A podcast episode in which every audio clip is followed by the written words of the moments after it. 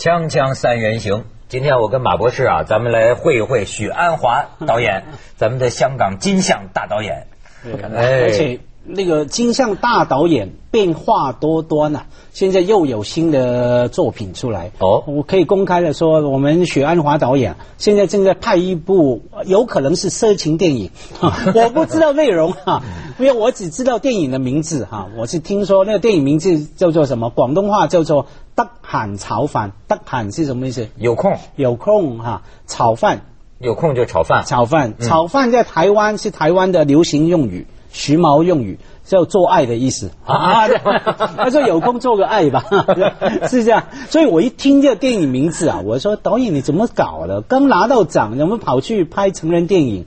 哦，他们没有是呃，这个比较轻松的片子是啊，哦，它跟炒饭有有关系吗？炒饭比较轻松。你看大陆的现在流行英语叫“我先脱了您随意” 我先脱了，我先脱了您随意，多开放。我还以为我还听说大陆流行一句说什么。呃，我先洗澡，你洗不洗没关系，好像是这样子。脱了洗对，而且现在的新女性叫的都叫叫回床率，就说这个男人怎么样啊？回床率高不高？不是，反而香港这这方面这个流行用语比较小变化哈。比较小，说不像台湾啊，经常有新的用语出来，嗯，说炒饭，还有很多奇奇怪怪的黑酒啊，黑酒，黑酒，黑酒。香港来来去去都是几十年前那一套。对对对，哎，你说都是几十年前那一套啊，我倒想起一个题目来，咱们可以聊一聊，尤其是许鞍华导演，你可以聊聊。最近这个很多人在在争论啊，香港电影已死啊。这个有人考证说，最早是一九九六年《明报月刊》有人写过一个文章，这个香港电影已死。呃，前一阵又说什么尔冬升讲香港电影已死，但是黄百鸣又出来说香港电影没有死，我不还活着吗？就等等，反正关于这个话题讨论的比较多啊。我不知道你是整个经历了香港电影这个这么多年呢啊？你你你觉得呢？呃。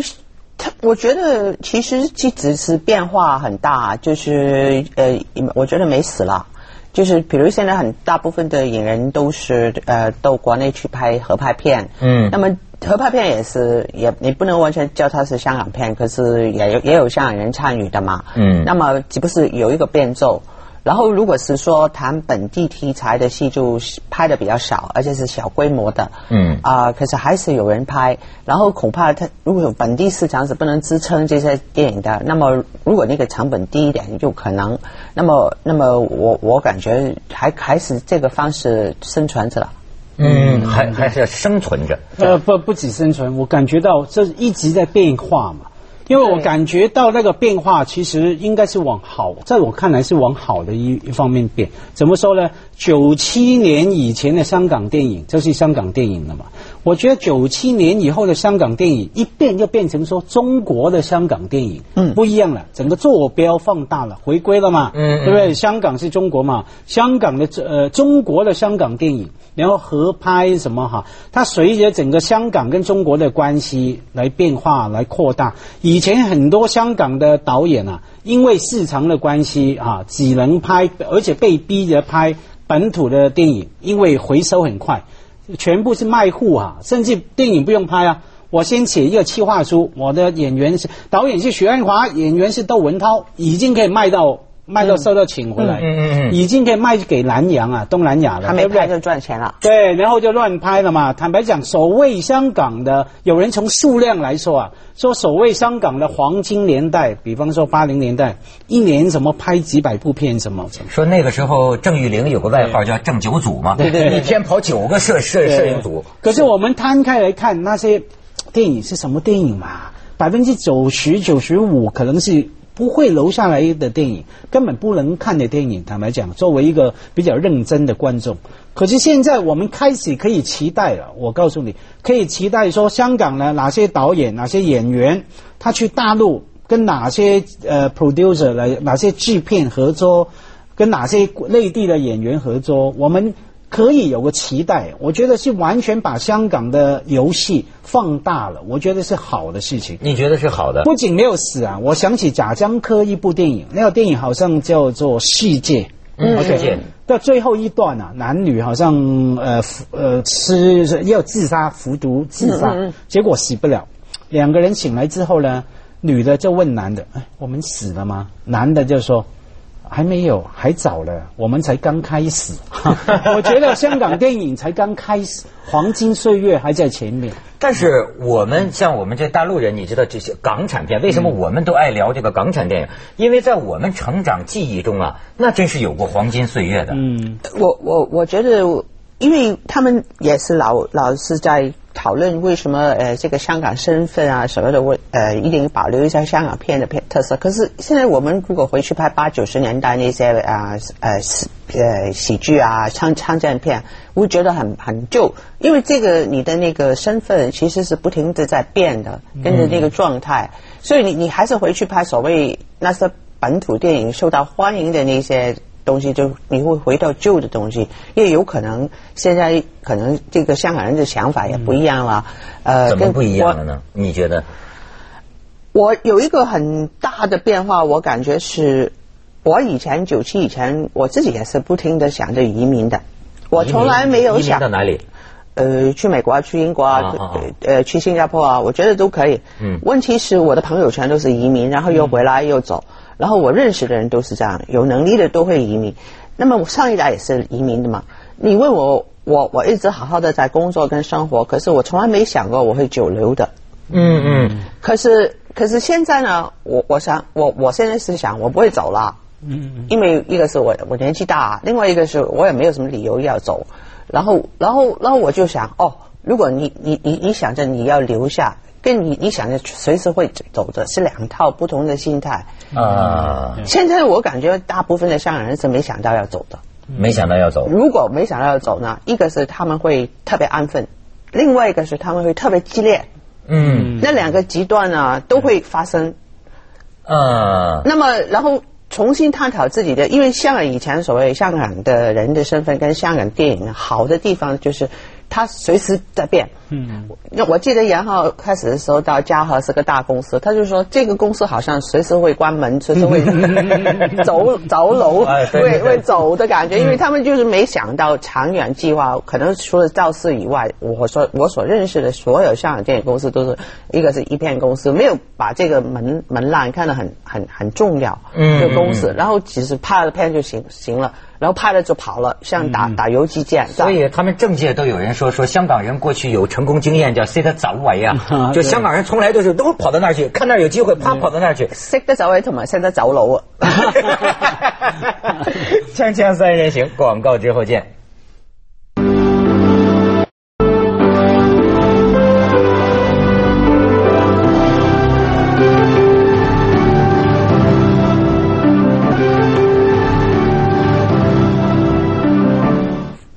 我记得我看过你讲过一句话，给我印象很深。他说这个香港啊是华人的码头，就是这个历史上好像很多，你比如说你到外国的，你也是在香港住一住，或者有些人在香港住了几年又回到了内地。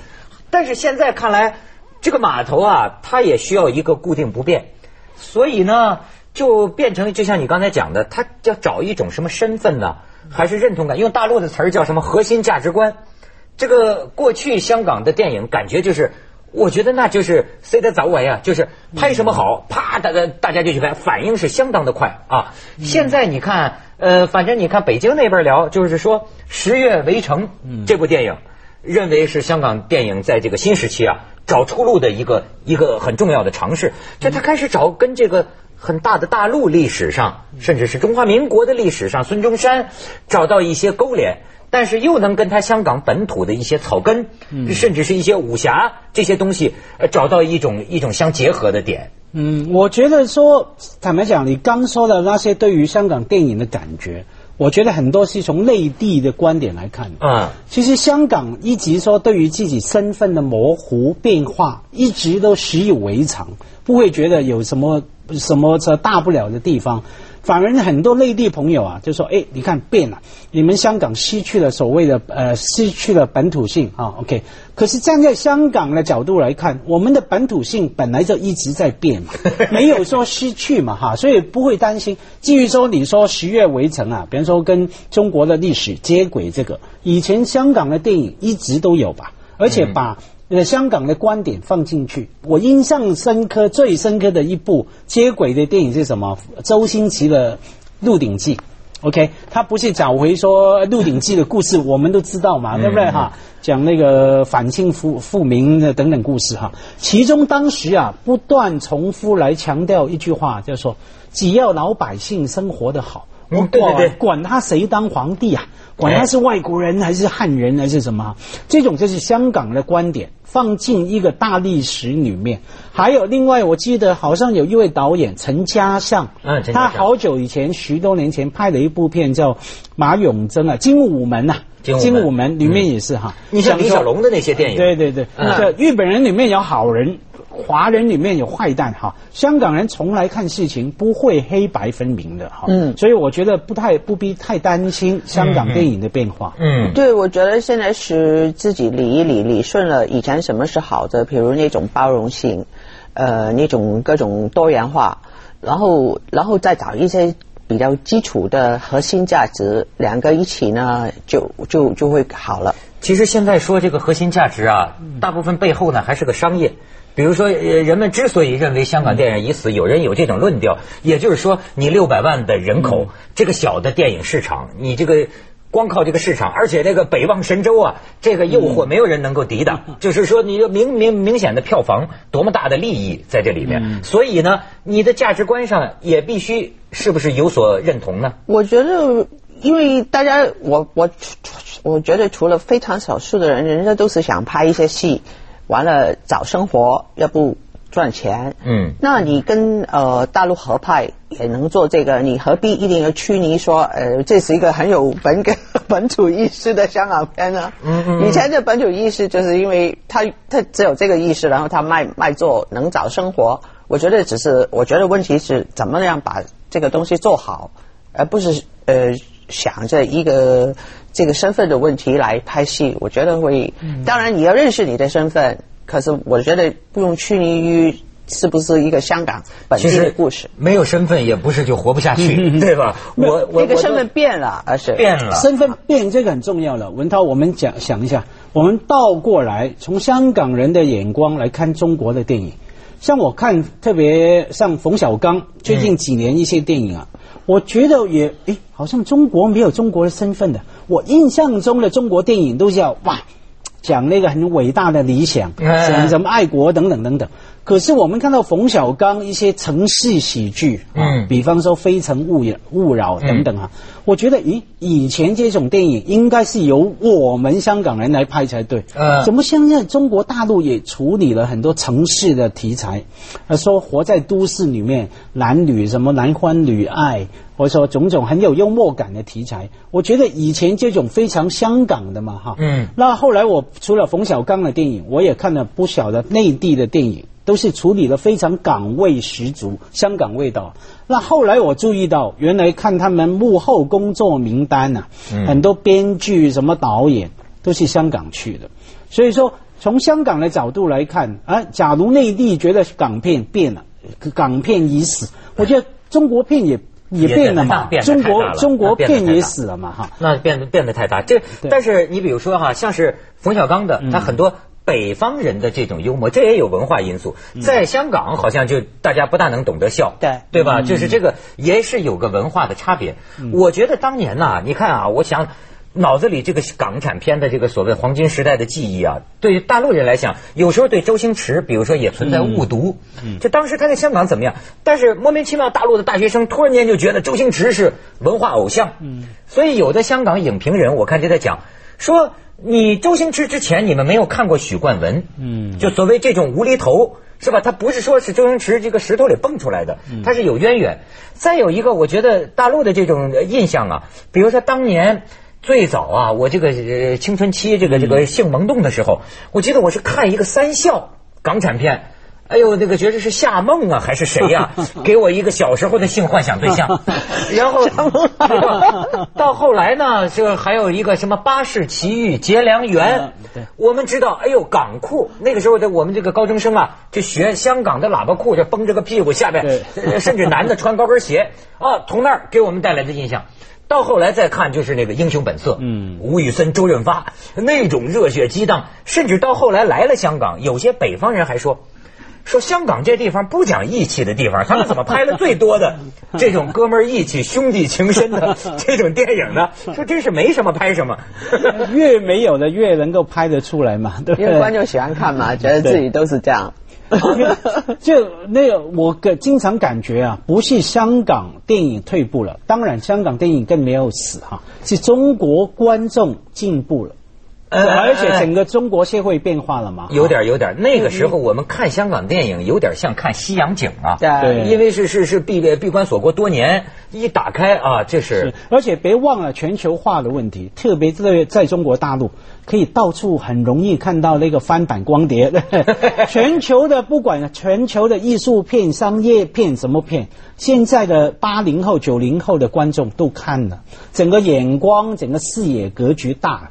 回头再看港片，就觉得嗯没什么，对，小哎所以港片没有死的，是内地进步的。所以，所以许鞍华导演就拍了个更小的天水围的日与夜，微观世界锵锵三人行，广告之后见。